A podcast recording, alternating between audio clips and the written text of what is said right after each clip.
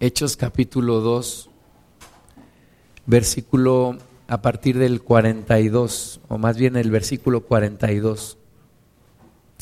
Hechos 2, 42 dice, y perseveraban en la doctrina de los apóstoles, en la comunión unos con otros, en el, en el partimiento del pan y en las oraciones. Y esto era lo que hacían los primeros cristianos, esto era lo que ellos les distinguía de cualquier otro grupo, de cualquier otra institución, de cualquier otro grupo de personas. Ellos hacían cuatro cosas, cuatro cosas fundamentales que nosotros no nos debemos de olvidar de hacer. Dice que perseveraban en la doctrina. Hechos 2.42, perseveraban en la doctrina eran perseverantes en la palabra del Señor, eran perseverantes en conocer la voluntad de Dios. Y nosotros debemos de buscar esa perseverancia en conocer su palabra, en conocer su verdad. A veces la verdad nos, nos incomoda, nos hace sentir mal y tratamos de ocultar la verdad y tratamos de aceptar lo que somos y acomodarnos en lo que ya hemos sido y no cambiar. Y nos cerramos a una realidad que Dios quiere de nuestra vida. La palabra de Dios es, es, es la verdad. Jesucristo dice, tu palabra es verdad, le dijo al Padre, guíanos en tu verdad, tu palabra es verdad. Y nosotros debemos de perseverar en esta palabra. Estamos buscando el perseverar en el conocimiento de la palabra de Dios, no como una doctrina teórica, sino como algo que se convierta parte de nuestra vida, como algo que transforma mi vida, como algo que cambia mi propia realidad, como algo que transforma mi corazón y mi mente y todo mi ser y todo mi alrededor. Necesitamos nosotros seguir buscando como, como nunca la palabra de Dios, la inspiración del Espíritu Santo, la revelación de Dios a través de su palabra. Diariamente, no solamente cuando nos reunimos, sino en, lo individual, cuando nos congregamos también como familias, siempre estar pegados a la palabra de Dios, perseverar en la doctrina de la palabra del Señor. Si nosotros nos desviamos de la doctrina de Dios, de la palabra de Dios, estamos completamente perdidos. Y en estos últimos días dice la Biblia que habrá maestros falsos que enseñarán de acuerdo a sus propios intereses y la gente se amontonará para escuchar porque tiene comezón para oír. Pero nosotros debemos de buscar siempre la palabra de Dios, siempre el estar buscando en la comunión con nuestro Señor. Y, hemos buscado aquí en Tierra Deseable el perseverar en la doctrina. Llevamos ya varios cursos desde hace ya varios años, por ahí del, del año 2011 comenzamos con un curso de, de Gálatas, continuamos con Romanos, con Hebreos, seguimos con el libro de Lucas, vimos un curso de poseer la tierra, vimos un curso acerca de historia de la iglesia, Hemos visto un curso en los primeros capítulos del libro de Lucas, el nacimiento del Señor Jesús. Hemos visto el libro de Santiago, el libro de Efesios. Hemos estudiado acerca del liderazgo ahora, historia de la iglesia, el Génesis, ¿verdad? Tenemos, gracias a Dios, ya una cantidad importante de, de cursos bíblicos que hemos dado. Sin embargo, a veces no logramos perseverar en esta, en esta palabra, en esta doctrina. Tenemos predicaciones, tenemos mensajes, hemos invitado personas de, de otros lugares a que prediquen la palabra. Y, y, eso por qué? Porque necesitamos perseverar en la doctrina del Señor, necesitamos conocer la palabra de Dios. No nos hemos guiado mucho tal vez por modas o por, o por tendencias o por cuestiones que algunas personas creen que son avivamiento, pero sino por la palabra de Dios, por la doctrina de la palabra, por la palabra en sí, por la palabra sana, por la palabra pura. El apóstol Pablo decía que él se cuidaba de no predicar sino a Cristo y a este crucificado. No sus propias ideas, no nuestras propias doctrinas, sino la palabra de Dios. Entonces necesitamos nosotros perseverar en esa palabra, conocer cada vez mejor la Biblia, entender cada vez mejor la palabra de Dios, nutrirnos de esta palabra del Señor.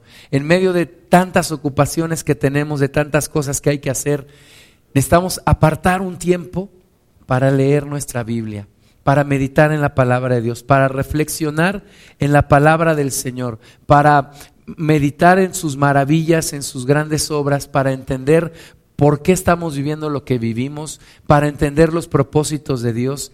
Esta es la palabra. Este es el es la brújula, no solamente un mapa, es la brújula que en cualquier momento de nuestra vida nos va a orientar hacia lo que Dios quiere. Entonces, los primeros cristianos perseveraban en la doctrina de los apóstoles y nosotros debemos también perseverar en esa doctrina. Segunda cosa en la que perseveraban, dice, en la comunión unos con otros.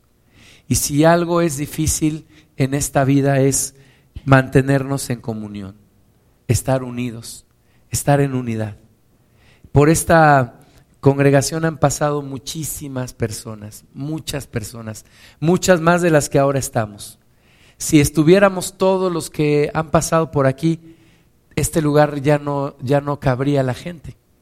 Pero es difícil mantenernos en comunión unos con otros. Es difícil mantenernos en unidad. Es difícil acoplarnos a lo que, a lo que Dios quiere y acoplarnos a otras personas. Durante nuestra vida cada uno de nosotros ha roto con muchas relaciones, somos personas difíciles cada uno de nosotros, tenemos ciertos puntos en donde nos molestan las cosas, en donde no podemos tolerar algunas situaciones, en donde preferimos mejor aislarnos, reservarnos, apartarnos, recogernos, que abrirnos y que enfrentar las cosas. La Biblia nos llama a tener comunión unos con otros. Perseverar. Ahora, ¿cuándo se necesita perseverar? Cuando las cosas no son fáciles y tienes que poner de tu empeño y tienes que poner de tu esfuerzo. Perseverar en la comunión unos con otros es importante. ¿Por qué? Porque todos tenemos una vida diferente, un pasado diferente, un entorno diferente, intereses diferentes, formas de pensar diferentes, puntos de vista diferentes. Pero la Biblia nos llama a perseverar en la comunión.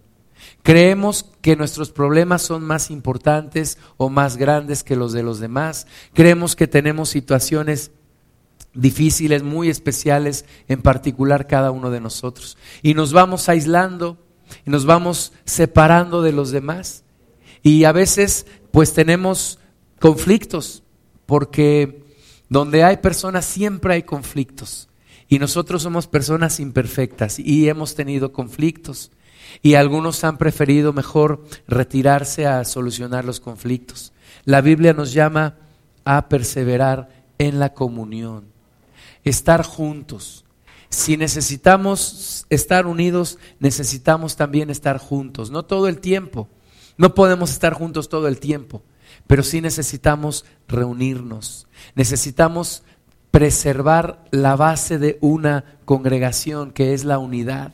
Es el reunirnos, estar juntos, compartir momentos, compartir nuestras vidas, compartir no solamente los buenos tiempos, sino los tiempos de adversidad.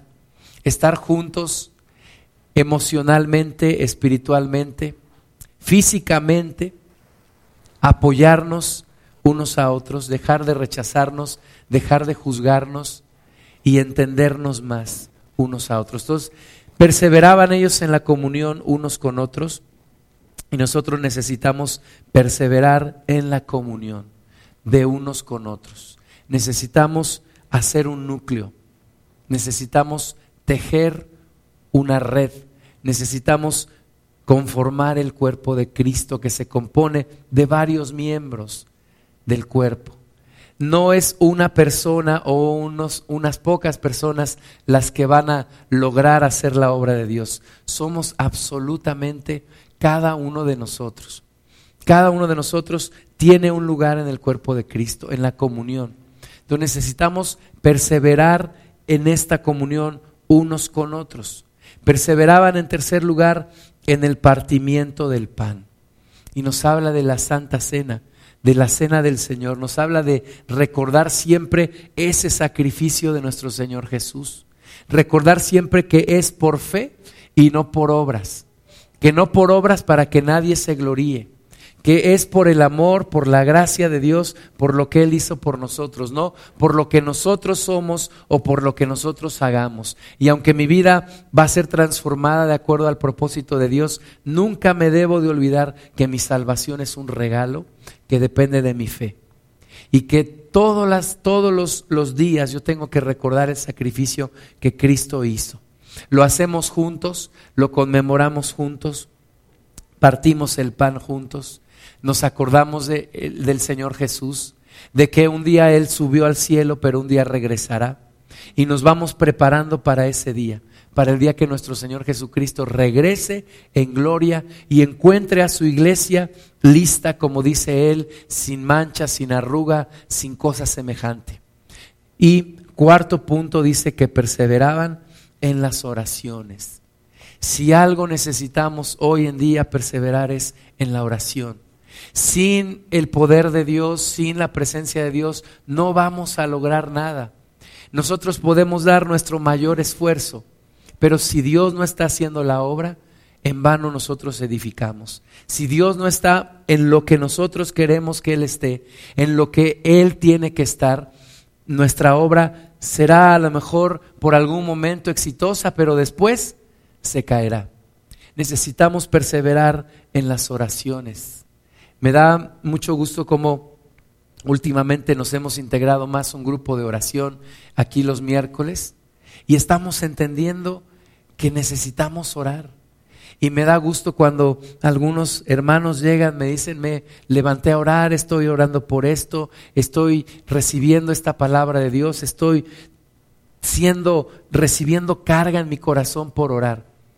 Porque es lo que necesitamos, orar unos por otros, orar por nuestro país, orar por todas las circunstancias que están sucediendo a nuestro alrededor. La iglesia tiene que tomar la autoridad en oración.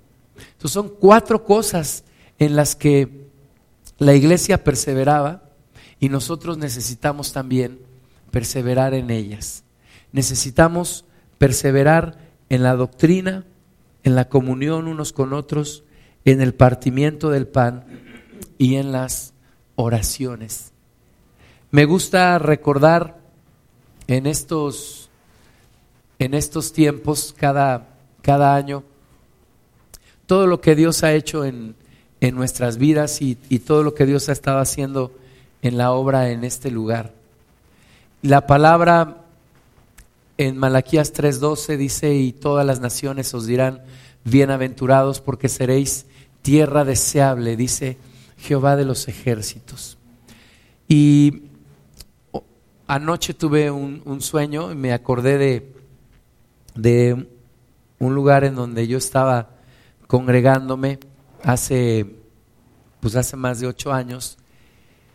Y fue el lugar en donde, en donde yo nací espiritualmente. Ustedes les he, les he platicado un hermano, el hermano Gustavo Gamboa, que ahora es pastor en Estados Unidos, me compartió la palabra era profesor en la universidad y yo le pedí, después de tres años que me estuvo hablando, que me estuvo predicando, yo le, le dije, invíteme a su iglesia.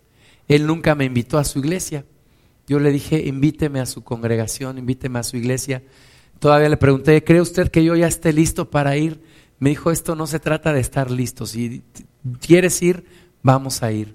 Y fuimos ahí y desde junio del 2000, perdón, del 91 hasta agosto del 2008, yo estuve congregándome en este lugar y estuve sirviendo en este lugar. Fueron 17 años, 17 años de estar, de estar ahí, de estar apoyando, de estar sirviendo, de estar recibiendo eh, de la palabra de Dios.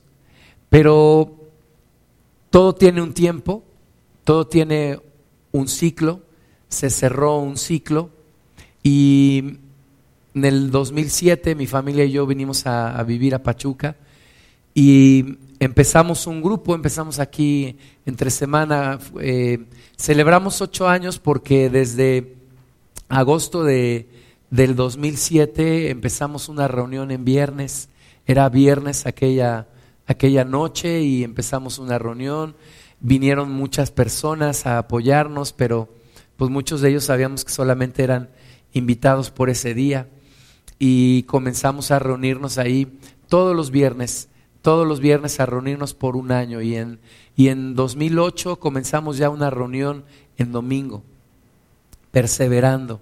Y una de, las, una de las cosas que me queda claro es que este camino es de perseverar. Por eso la palabra nos dice ahí en Hechos 2, perseveraban.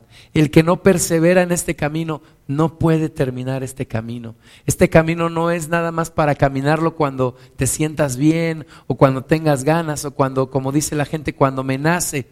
Es un camino para perseverar. Y Jesús dijo que el que pone las manos en el arado y mira hacia atrás no es digno de seguirle. Y nunca puedes mirar hacia atrás y tienes que ver siempre hacia adelante. ¿Y cuál era nuestra idea de venir aquí, de iniciar un grupo?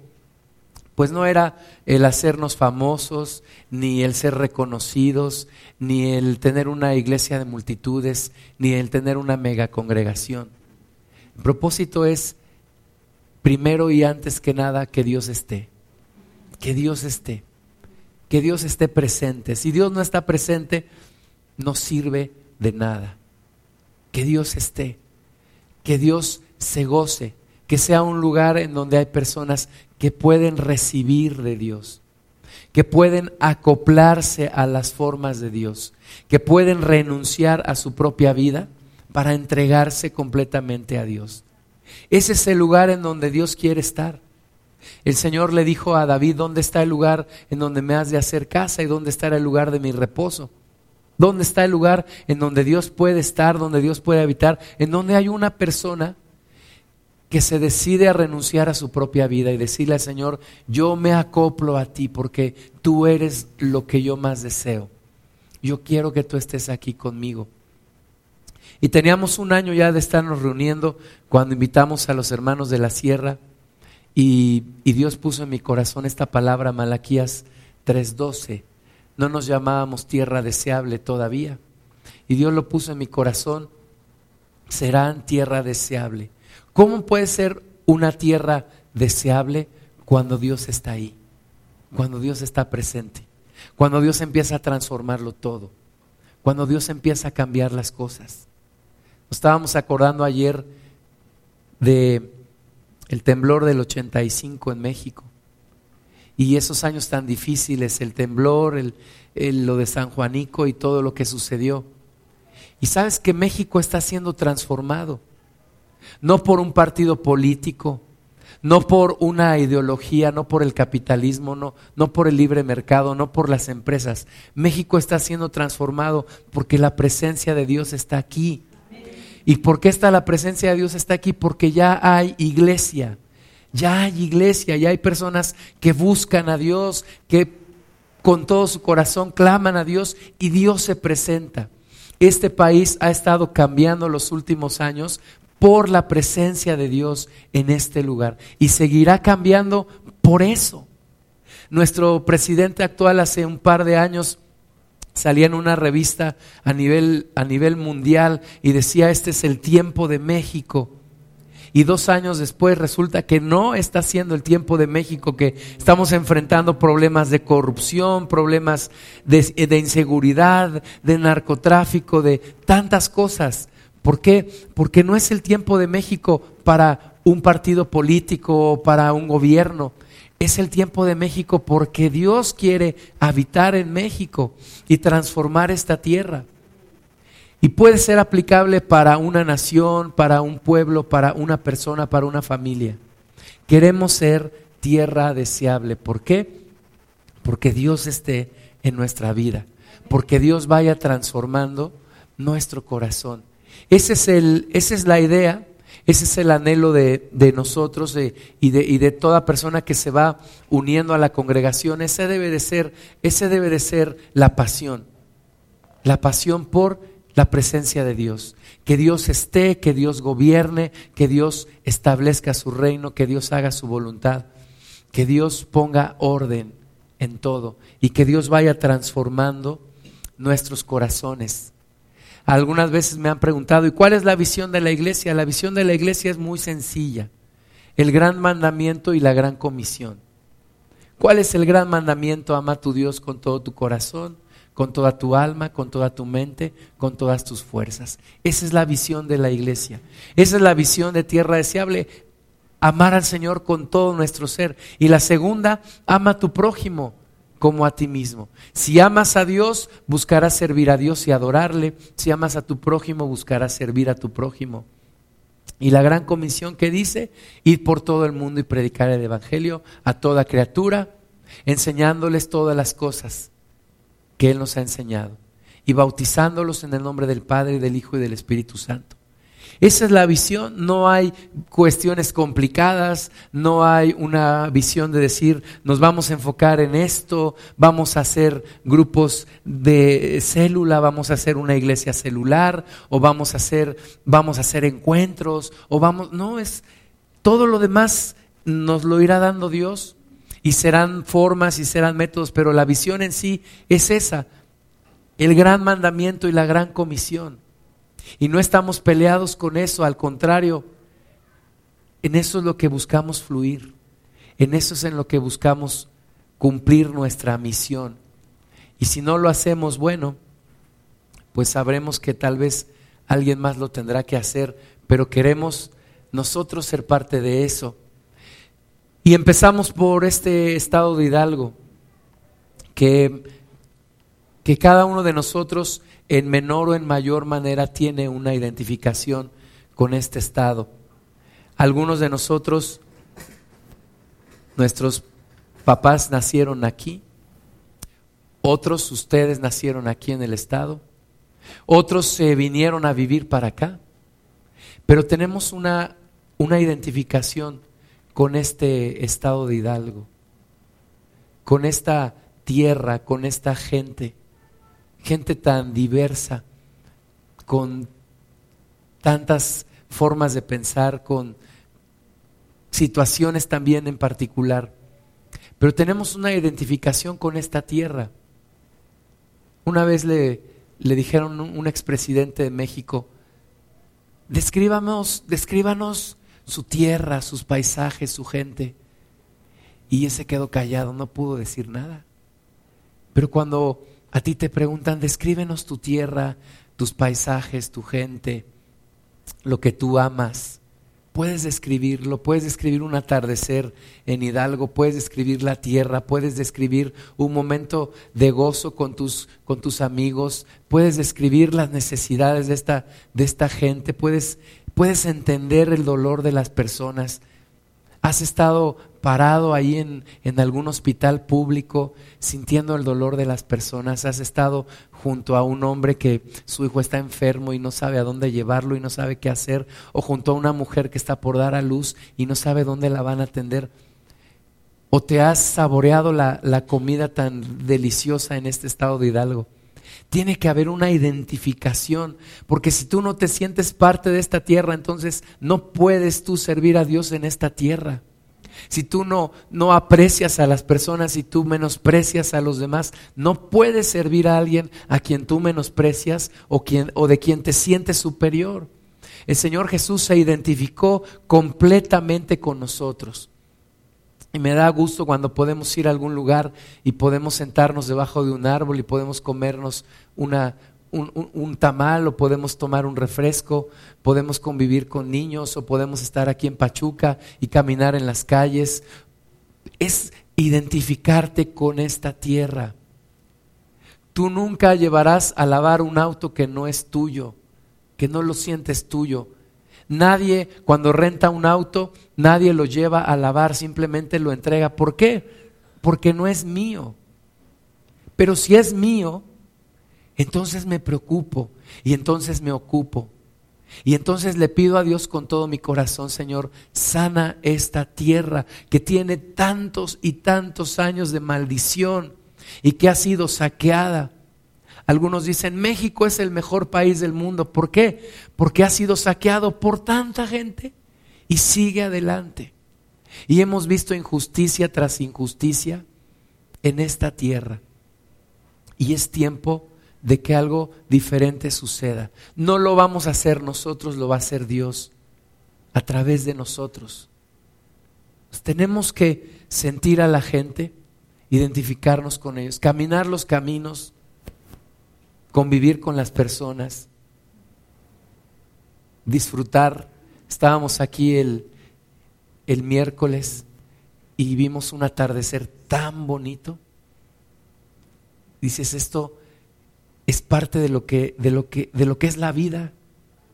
Y son los momentos más hermosos de, de la vida, el poder abrazar un niño que no huele bien, que huele feo, pero que nunca ha recibido un abrazo y que cuando se lo das no sabe qué hacer, porque nunca nadie lo ha abrazado. Poder sentarte y compartir un tiempo la palabra de Dios algunos preguntan, bueno, y si yo los acompaño a la sierra, ¿qué puedo hacer? Puedes hacer muchas cosas, puedes platicar con los hermanos, puedes compartirles una palabra, puedes darles una palabra de ánimo, puedes compartir una comida con ellos, puedes hacer tantas cosas. Porque somos las manos del Señor, somos los pies del Señor. Donde el Señor quiere ir, ahí nos manda a nosotros.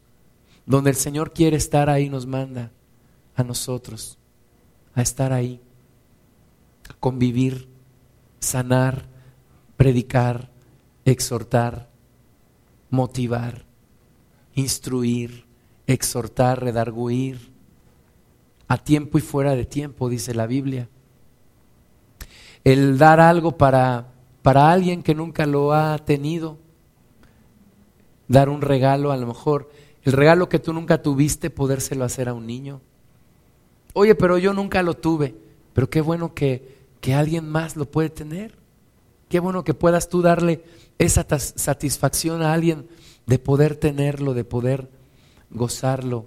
Hay tanta necesidad entre los niños en la sierra. Hay tanta necesidad de los niños en este estado, en este país. No están siendo instruidos. Los papás los mandan a la escuela. Pero en la escuela no se aprenden los valores, en la escuela no se aprende a amar, en la escuela no se aprende a no robar, en la escuela no se aprende a decir la verdad, en la escuela no se aprende la palabra de Dios. Y necesitamos tanto instruir a los niños. ¿Qué va a suceder dentro de 10, dentro de 20, 30 años? ¿Cómo va a estar nuestro país? Como estén los niños, así va a estar. Como crezcan estos niños, así va a suceder. Bueno, pero es que yo ya voy de salida, ya no me interesa mucho, pero tu descendencia y los que siguen después de ti. ¿Y qué tanto inviertes tú en, en los niños, en estar con ellos? El disfrutar de una, una tarde ahí en, en una comunidad, estaba lloviendo y lloviendo y lloviendo, y el hermano Miguel López predicando y predicando y predicando. Terminó de predicar, terminó de llover. Pero qué hermoso poder estar ahí. Es, ha sido una bendición, Miguel López, ha sido una bendición poder contar con su consejo, con su apoyo. Algunos de ustedes lo, lo conocen, la mayoría de ustedes. Y siempre el estar comentando con él las situaciones, cuando yo le digo a una persona, tú necesitas un pastor, es porque yo mismo reconozco que yo también necesito un pastor y tengo un pastor que me aconseja y tengo un, un pastor que me exhorta y tengo un pastor a quien le doy cuentas. No es que yo quiera exigir de los demás algo que yo no doy, sino entrar en ese orden de Dios, entrar en esa en ese en esa niveles de autoridad, no de jerarquías, pero sí de autoridades donde todos somos iguales, sí, pero tenemos una autoridad que no se impone, sino que se recibe de parte de Dios y se ejerce en los demás.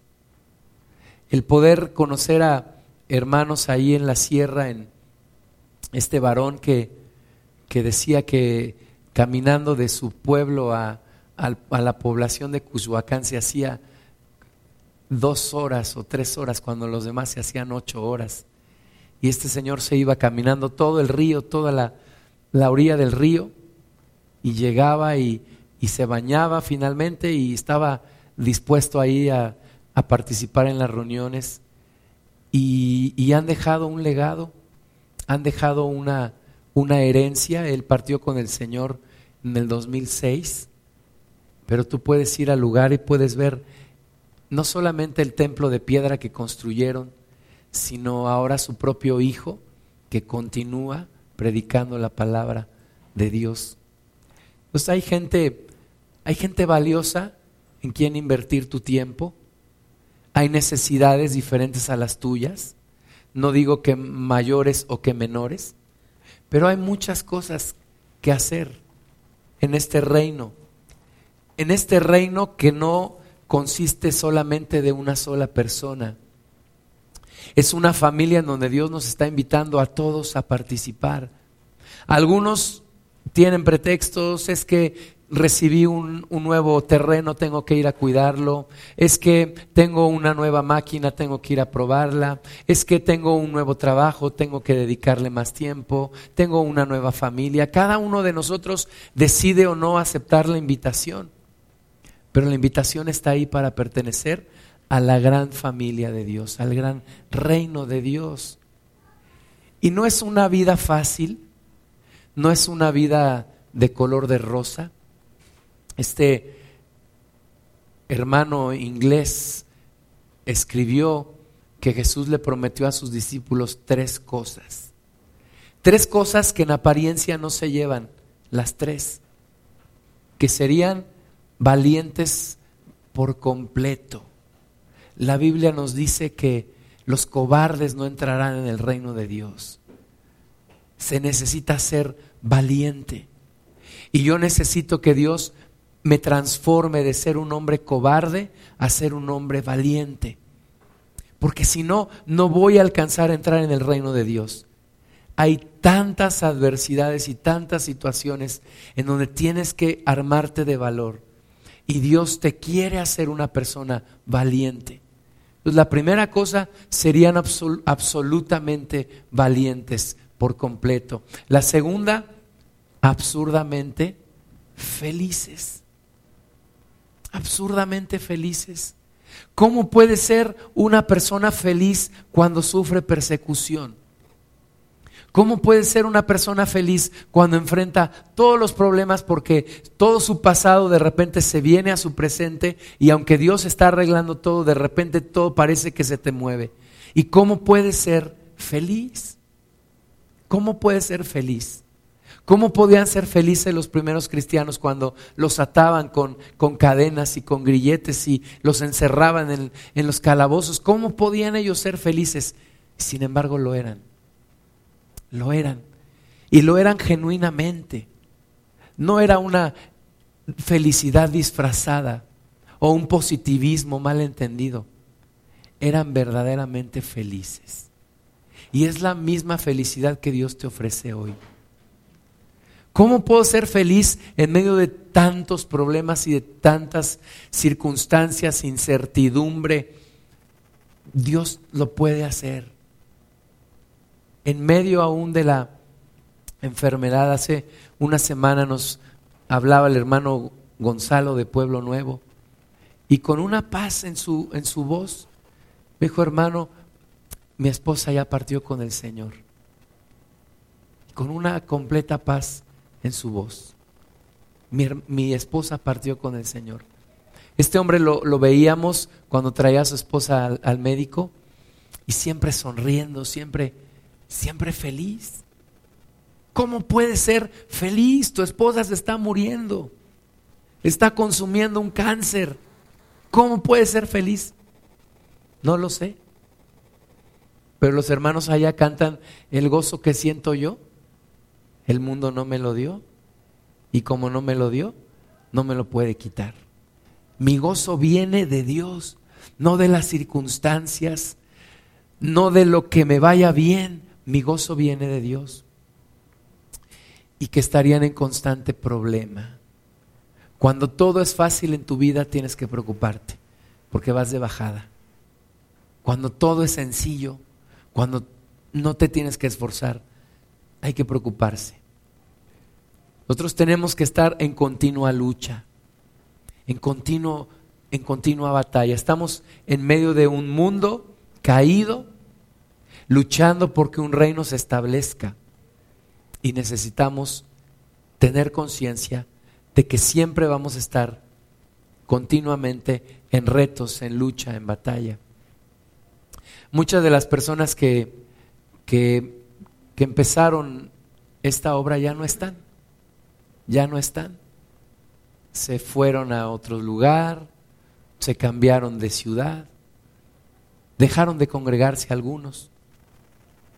Pero lo importante es, nosotros podremos continuar la obra de Dios, podremos seguir adelante.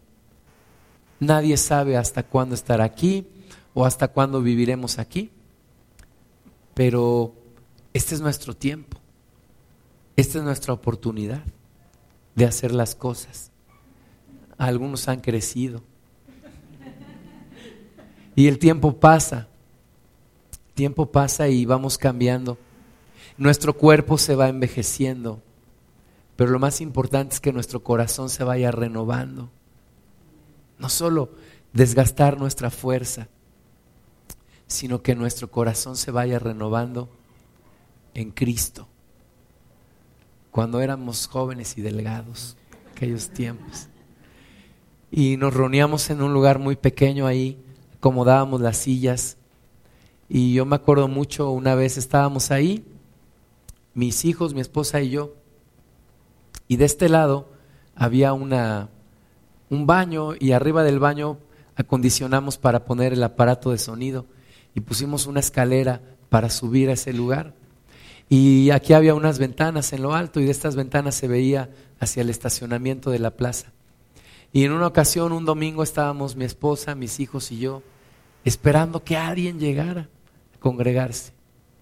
Y nadie llegaba y nadie llegaba y nadie llegaba y yo estaba ahí subido en el, en el baño, ahí viendo por la ventana hacia afuera, y de repente veo que llega un carro, y era mi amigo Memo con su esposa. Y dije, qué raro, les habrá pasado algo, no, no quedamos de vernos, y baja con su guitarra, se mete, dice, vengo a cumplir una orden de Dios, y dice, vamos a alabar a Dios sacó su guitarra, adoramos a Dios, dijo, bueno, esto es lo que yo venía a hacer. No sabes cuánto nos animó el, el que pudiera estar ahí acompañándonos.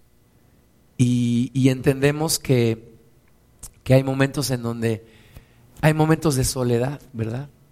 Jesucristo se quedó solo cuando necesitaba la compañía de sus discípulos. Pero el padre no lo abandonó. Y cuando los vio, les dijo, no han podido velar conmigo ni siquiera una hora. Pero hay momentos en donde te tienes que quedar a solas con Dios. Y no reclamarle a, Juan, Pedro y Jacobo que, que no te acompañaron. Porque hay momentos en donde necesitas pasarlos solo con el Señor. Teníamos una reunión también los primeros domingos de mes en la tarde y, venían y, y traían instrumentos y alabábamos a Dios con instrumentos y, y, bien hermoso ahí. Gracias a Dios por la vida de nuestras, de nuestras familias también que nos han apoyado, familia de mi esposa y mi familia. Gracias a Dios porque han sido un, un apoyo bien importante cuando nadie cree en ti, bueno, al menos que tu familia crea, es un consuelo, ¿no? Y tus amigos, tus amigos, amigos que, que tenemos, que gracias a Dios están aquí y que nos conocimos en otro, en otro lugar y que gracias a Dios podemos continuar con la, con la amistad. Y y seguir adelante. Recibir a pastores, ahí tuvimos una reunión con la alianza y ese día vinieron muchos y no sabíamos qué hacer, eran muchos y todos amontonados ahí, para que pasara uno tenía que hacerse a un lado el otro, pero pudimos, hemos podido compartir lo que Dios nos ha dado con otras personas, con otros amigos, poder sentarnos ahí a comer un rico mole con arroz, con frijoles en la sierra, el tener el apoyo de hermanos también para, para hacer campañas, para llevar juguetes, para llevar el Evangelio. Y en este lugar donde no había nada, pues es una, un milagro de Dios que hoy podamos estar aquí cobijándonos del sol y, y estar aquí alabando a Dios. ¿no? Para mí era algo que yo no, no imaginaba. El primer día cuando entró la máquina a limpiar, yo me sentí en el cielo, yo sentí que era, era algo que nunca pensé que iba a suceder. Pero finalmente, gracias a Dios, fuimos avanzando en la construcción. En el año 2011, por estas fechas, en agosto, el hermano Wayne Myers vino aquí. Yo del hermano Wayne había escuchado algunos, algunos mensajes que había comprado allá en Ciudad Juárez y, y nunca pensé conocerlo. Y a través de Miguel López el, el poderlo conocer y poderlo tener aquí, pues fue una, una bendición muy grande, un, un, un siervo de Dios que nos inspira a todos, que nos, que nos demuestra que sí se puede, que sí se puede ser fiel, que sí se puede permanecer, que sí se puede perseverar en la palabra de Dios. Este hombre que dejó todo, que dejó un país, que dejó una familia, que, y que ha dedicado su vida a Cristo. Sin idolatrarlo, en una ocasión un hermano dijo, hay héroes nacionales que tienen monumentos y que han hecho mucho menos por nuestro país que este Señor. Y es la, gente que ha sembrado aquí la palabra del Señor. Tuvimos nuestra reunión aquella, aquella vez, todavía no terminábamos la obra, era esto era tierra, esto estaba desnivelado, pero ahí nos gozamos y, avanzamos. Y ese día, ese día, en agosto del 2011, comenzamos nuestras reuniones aquí, en este cerro del venado, y con una carpa, una rica barbacoa que tuvimos después, y comenzamos. Algunos amigos pastores que nos acompañaron y este hombre, Ramón, que nos ayudó para terminar la obra aquí en, en este lugar, que nos ayudó con su conocimiento, con sus herramientas, con su gente, con sus ofrendas. Y, y, que lo hace no para, no para que lo reconozcamos, sino lo hace porque ama a Dios. E, él con otras personas construyeron un, templo dentro de la cárcel aquí en Pachuca y, él estaba al frente del ministerio, pero hoy ya no está ahí y el, y el lugar sigue allá adentro y ahí hay personas que van, predican la palabra, hay personas que reciben a Cristo, se bautizan, son instruidas. Y bueno, gracias a Dios por la gente que siembra. Y nuestra primer comida ahí en, en medio de la tierra, la comida sabía un poco más salada porque soplaba el viento y te echaba la tierrita ahí en tu taco, pero gracias a Dios por los hermanos que, que han perseverado, que han creído en lo que Dios está haciendo. Gracias a cada una de ustedes y a cada uno de ustedes. Tenemos un, un lugar especial en nuestro corazón para cada una y para cada uno de ustedes y esperamos que lo, que lo sientan así. No lo digo por quedar bien con nadie, sino que realmente cada una de ustedes, cada uno de ustedes es especial para nosotros porque es especial para Dios. porque Cristo dio su vida por ti y eres especial. Teníamos ya las tierras ya parejas aquí, pero nos hacía falta el pasto. Y un día un amigo mío me dice, mira, te mandó mi mamá una ofrenda, exactamente lo que necesitábamos para poner el pasto. Fuimos, pagamos el pasto, lo pusieron y ese día, ese lugar para mí era como, como el cielo, ¿no?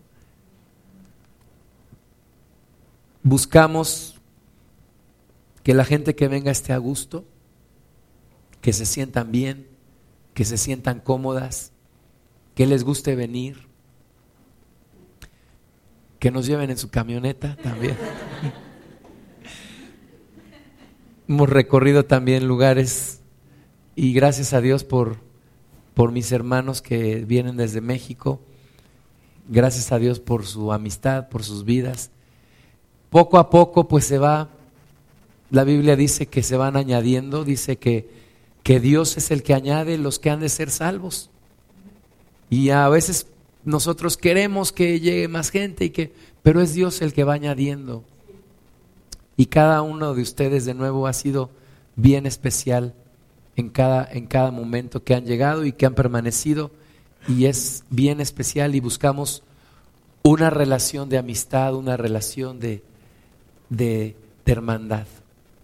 Cuando empezamos aquí hace, ya va para tres años, empezamos la planta alta, día de mi cumpleaños, 7 de enero, y me acuerdo que ese día traía yo las llaves y las dejé aquí adentro y cerré y ya no sabía cómo abrir.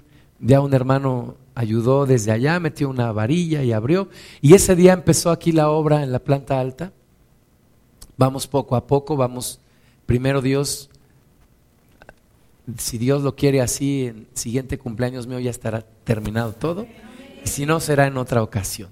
Pero Dios sabe cuándo el hermano Wayne pudo venir y conocer las instalaciones y decir, les felicito está todo muy sencillo, pero de primera calidad. Dice, digno de mi Dios, digno de mi Cristo. Y pues si seguimos adelante, perseverando en la comunión, perseverando en la doctrina, instruyendo a los niños, traigan a sus niños, inviten niños, inviten jóvenes, inviten adolescentes necesitamos instruir, necesitamos seguir buscando. Tenemos mucho material grabado, ahí siempre mi hermana y, otros hermanos apoyando, grabando. Y a veces no es necesario que tu trabajo se vea, o que tú veas, o que te vean los demás. El trabajo se hace y ahí está, y es para la gloria de Dios. Tenemos una Estamos rentando en, internet, en una página que se llama soundcloud.com y tenemos ahí muchísimas predicaciones ya. Alrededor de 250 personas escuchan mensajes todos los meses. Personas de muchos lugares. ¿Alguno de ustedes ha entrado a, ese, a esa página? Les recomiendo que ahí puedan escuchar mensajes, puedan recomendarlos. Lo tenemos ahí. Somos una asociación religiosa. Este, esta construcción está a nombre de la asociación religiosa. Y cuando nosotros adquirimos este terreno, yo le consulté a Miguel, le dije, está mi nombre, lo dejo a mi nombre. Me dijo, no, no dejes que se preste a, a malas interpretaciones o a malos usos ponlo a nombre de la AR. Lo pusimos a nombre de la AR, está a nombre de la asociación religiosa. Estamos bien constituidos delante del gobierno, tenemos personalidad jurídica, tenemos ministros de culto registrados ante gobernación. Entonces, estamos a la luz de las autoridades y buscamos conducirnos con respeto también hacia las autoridades. Nuestros tiempos de oración en el cerro, aquí arriba. Sigamos orando, sigamos clamando a Dios. Yo creo que era el propósito de Dios que estuviéramos aquí, en un cerro donde antes se hacían brujerías, hechicerías, maldiciones. y ahora el poder sembrar aquí la palabra de Dios, desde lo alto y desde aquí orar por toda la ciudad, por todo alrededor. Poder continuar, reunirnos, estar juntos. Hemos traído personas invitadas. Hace una semana el hermano John Pendleton estuvo aquí con nosotros. Y pues no queda más que perseverar. Hace ocho días también unos, un amigo del trabajo vino con su esposa, con sus hijos. Estuvieron aquí y dijeron, qué bonito, qué bonito ambiente, qué bonita hermandad, qué bonito lugar, se siente una paz. Y eso es lo que buscamos. No para que nos lo digan y nos sintamos bien, sino porque sea una realidad, una transformación de lo que Dios quiere hacer en nosotros. ¿Y qué sigue hacia adelante? O sea, 6.3 dice, y conoceremos y proseguiremos en conocer a Jehová. O sea, tenemos que seguir hacia adelante. Tenemos que seguir hacia adelante. Los, los éxitos más grandes palidecen ante el potencial de lo que nos queda por delante. Tenemos mucho por delante. Entonces conoceremos y proseguiremos en conocer a Jehová, como el alba está dispuesta su salida y vendrá a nosotros como la lluvia, como la lluvia tardía y temprana a la tierra. Entonces, ¿qué nos queda? Seguir, seguir hacia adelante. Oye, pero va a haber pruebas, sí. Pero Dios nos promete que estará con nosotros todos los días hasta el fin del mundo. Oye, pero hay incertidumbre, sí, pero mi certidumbre es el Señor. Dios está con nosotros y si Dios con nosotros, ¿quién contra nosotros? Entonces, sigamos construyendo, sigamos hacia adelante. Yo quisiera dar un espacio para que alguien diera algún testimonio.